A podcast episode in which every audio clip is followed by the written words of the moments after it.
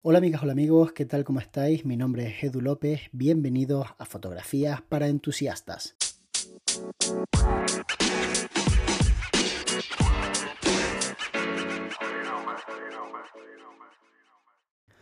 Por fin Sony renovó su aclamada A7, ya iban por la 3, ahora tienen la 4, y es una cámara que es realmente interesante, pero también de alguna manera nos deja ver lo inconformista que es el mercado actualmente. Siendo una cámara tan buena y la gente sigue pensando que podía ser muchísimo mejor. La cámara de Sony, para que os hagáis una idea, viene a cubrir el espacio de ese fotógrafo filmmaker moderno que no quiere decidirse por uno de los dos eh, gremios, ni por la foto ni por el vídeo, sino que quiere hacer un poco de todo.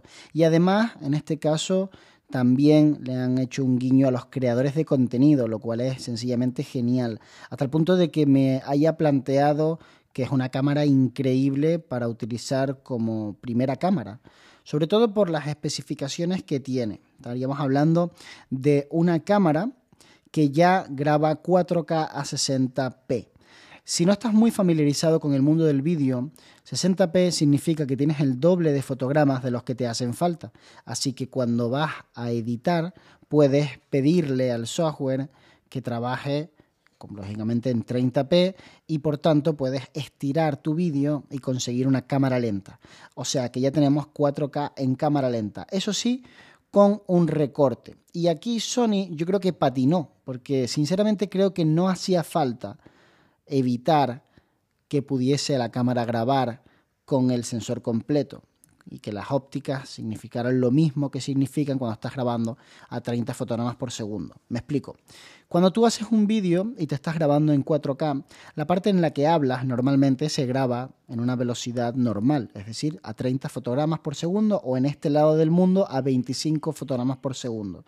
Pero en el momento en el que haces el b-roll, esa parte en donde nadie habla, sino que se muestran imágenes, que se muestra un poquito el entorno, que le das contexto a la persona o que simplemente estás haciendo transiciones bonitas para entretener y hacer como un impas entre speech y speech, sueles utilizar mucho las cámaras lentas.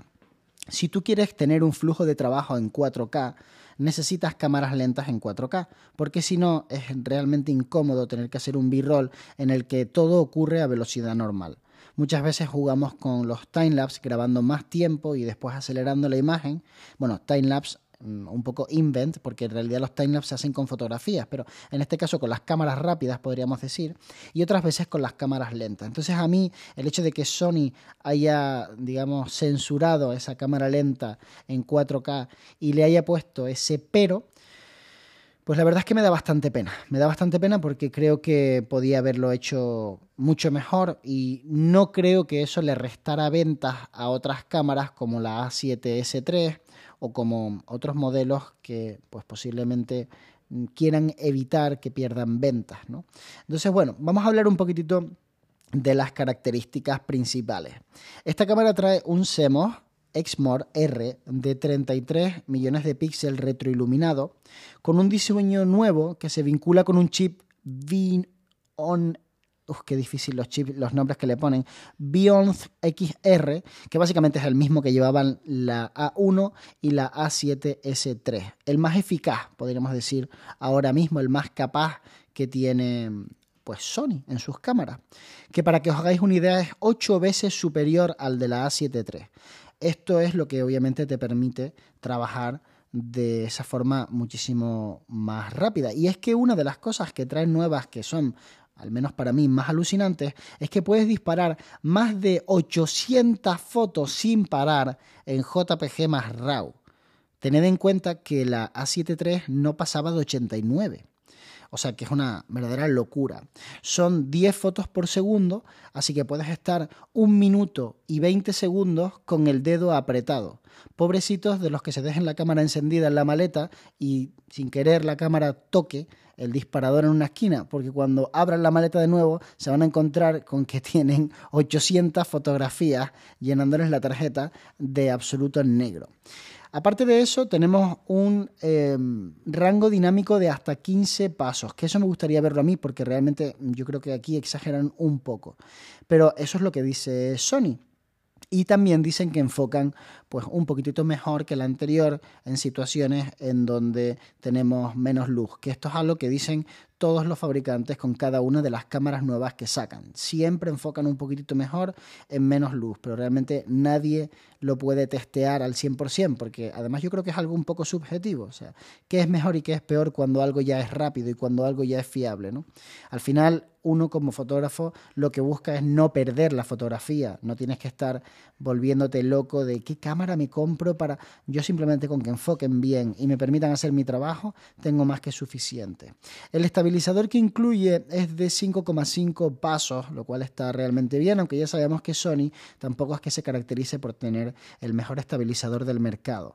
Sin embargo, yo creo que sí que hay cosas que tiene increíbles como el autoenfoque que son bastante mejor que el resto de cámaras del mercado y mucha gente ahora va a poder utilizar el tema del enfoque al ojo en tres modalidades diferentes en humanos, en animales y en aves. O sea que a los que os mola mucho fotografiar ese tipo de animales en la naturaleza, el tema de los aves y demás, pues que sepáis que con lo bien que enfoca Sony ya no tenéis excusa para decirme que es que el pájaro voló demasiado rápido y perdisteis la oportunidad de hacer la foto. Ahora teóricamente lo vais a tener muchísimo más fácil.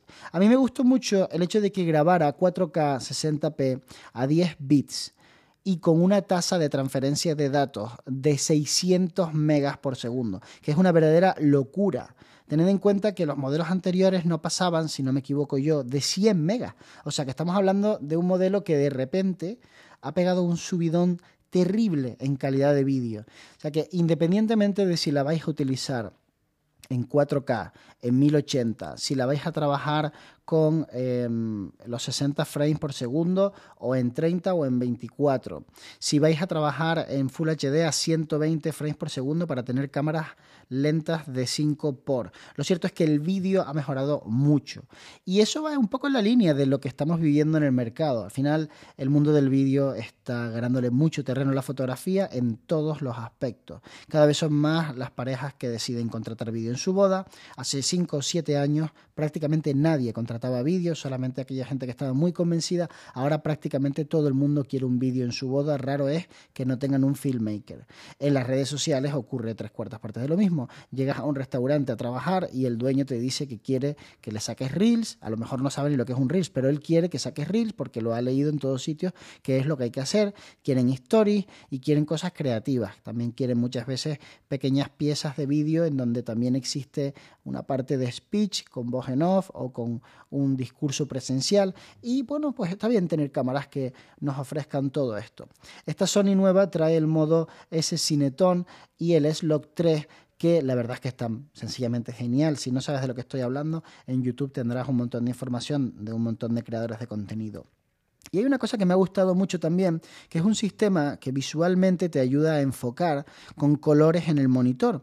Lo he visto en un canal de YouTube muy bien explicado y me ha encantado, así que voy a tratar de explicaros en el podcast ¿En qué consiste? Básicamente consiste en que en la pantalla se te muestran diferentes colores a modo de cuadraditos que se juntan, se van moviendo, para que tú sepas exactamente qué parte de la imagen estás enfocando, qué parte tienes en foco.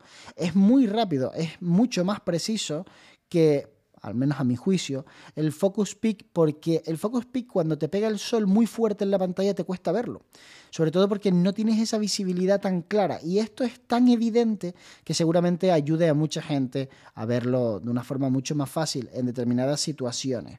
Me parece que el que haya traído HDMI grande es un acierto total que la cámara se pueda convertir en una webcam sin necesidad de estar conectándole nada más es un acierto genial que tenga USB tipo C para conectarle una powerbank y poder estar ilimitadamente trabajando con ella es un acierto genial, que tenga para auriculares, para micrófonos. Creo que sinceramente es una de las mejores cámaras que hay ahora mismo en el mercado.